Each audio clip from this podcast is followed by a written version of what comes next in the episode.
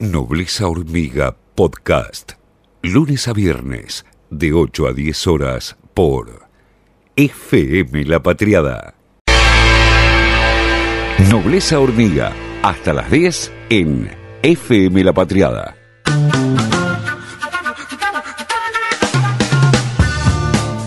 Este segundo semestre podría ser el primero en cuatro años en que los sueldos le ganen a la inflación. Lo proyecta Ecolatina después de que el gobierno empezó a convalidar paritarias más altas. Fíjate, el salario real de los trabajadores registrados, plantean desde la consultora, va crecer 3,5% la segunda mitad del año comparado con la primera parte. Esto lo convertiría en el primer semestre en que le ganen a los precios desde 2017, desde ese año que los salarios pierden contra la inflación. ¿eh? Esto es una excelente noticia para vos, para mí, pero no para las familias más ricas de Argentina, los dueños del país. Porque significa que en la lucha entre los factores productivos, el capital va a cederle un poquito de terreno al trabajo y eso no les gusta. No quieren correrse ni un centímetro. Justamente por eso arrancó la campaña de cuidado con los salarios. Eh, los periodistas de Cambiemos ya empezaron a instalar otra vez que no conviene que los sueldos le ganen a la inflación porque si no van a subir más los precios. Lo plantea como una pelea importantísima, pero que cuyo resultado es inevitable. Insisten en que los trabajadores están condenados a perder. Es de sentido común, dicen.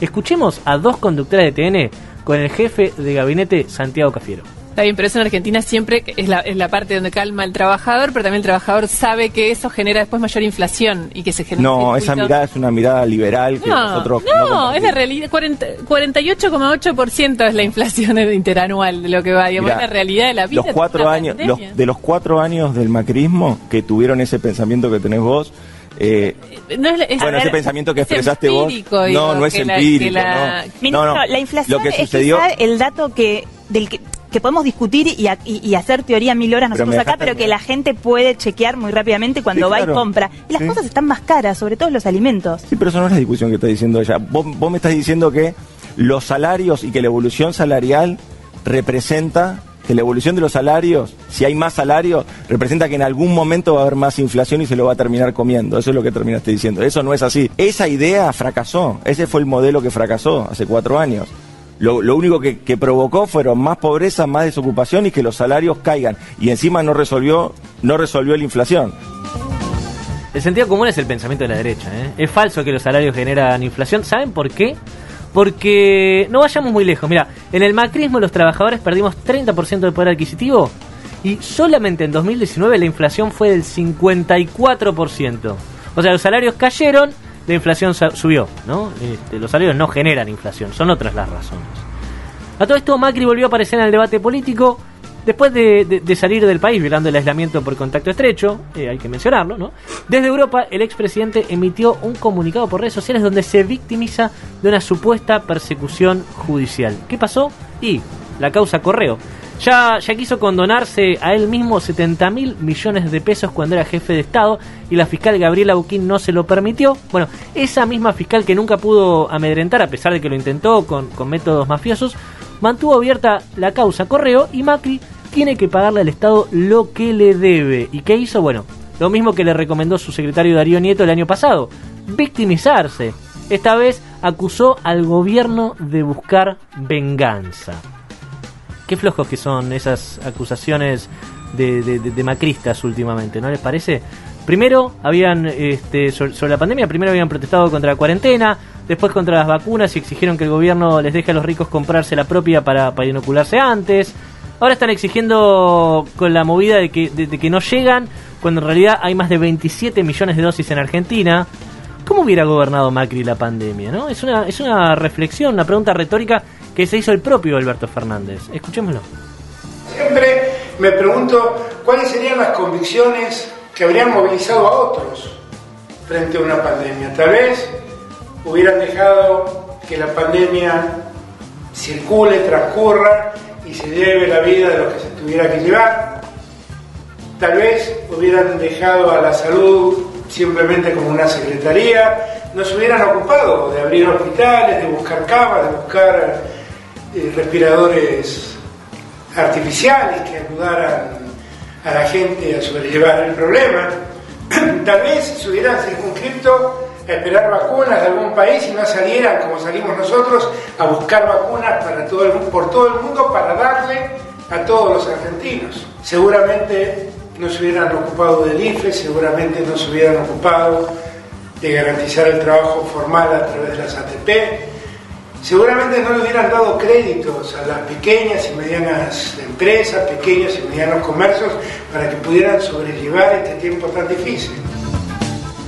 Obviamente no hubieran hecho nada de esto, ni IFE, ni subsidio, ni préstamo, ni vacuna, porque acusaban que la, que la tenía veneno, ¿se acuerdan de eso? Hicieron una denuncia penal.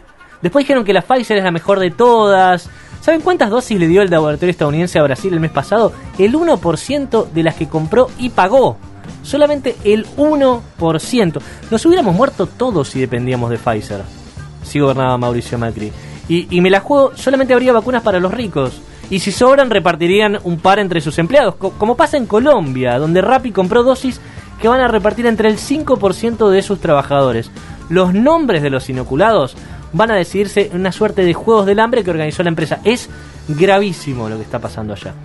Y es muy interesante el planteo de Alberto Fernández porque lo grabó en un mensaje que le envió al Congreso de Unidad Popular, esa organización que pertenece al Frente de Todos con la que se reunió eh, la semana pasada. ¿Se acuerdan? Charlamos con Claudio Lozano en este programa justamente porque sabíamos que ese encuentro fue clave. Recuerden, ahí le pidieron al presidente un ingreso universal de 8.500 pesos para 9 millones de personas. Después de eso, Alberto dijo esto. Sin duda la, pandemia nos lastima, nos duele, nos desanima, pero lo que no debe hacer es hacernos bajar los brazos, porque precisamente estamos a las puertas de superar la pandemia.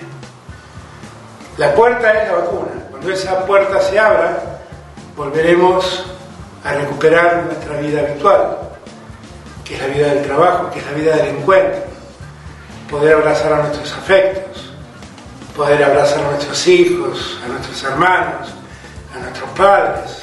Estamos muy cerca de esa puerta de salida. Y por eso seguimos trayendo vacunas de todo el mundo para que los argentinos se vacunen lo antes posible con vacunas altamente probadas y de una eficiencia indudable. Y mientras hacemos todo eso, seguimos con un estado presente. Hemos hecho mucho, pero es mucho más lo que resta por hacer. Porque yo no pierdo de vista que muchos han visto resentir su trabajo, muchos han visto resentir sus comercios. Los chicos y las chicas que estudian en la Argentina no han recibido la educación de la calidad que nosotros creemos que ellos merecen.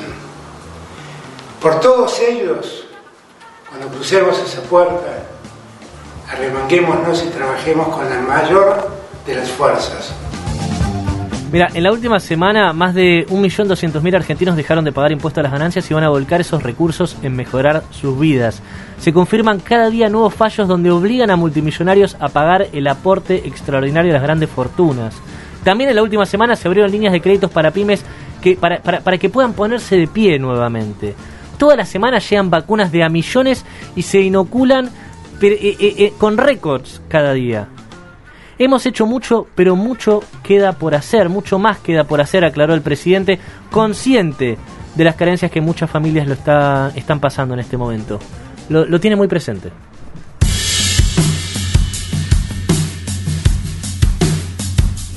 12 minutos pasan de las 9 de la mañana acá en Nobleza Hormiga. Subí el volumen, quédate con Masacre, Mariposa. Nobleza Hormiga Podcast, lunes a viernes de 8 a 10 horas por FM La Patriada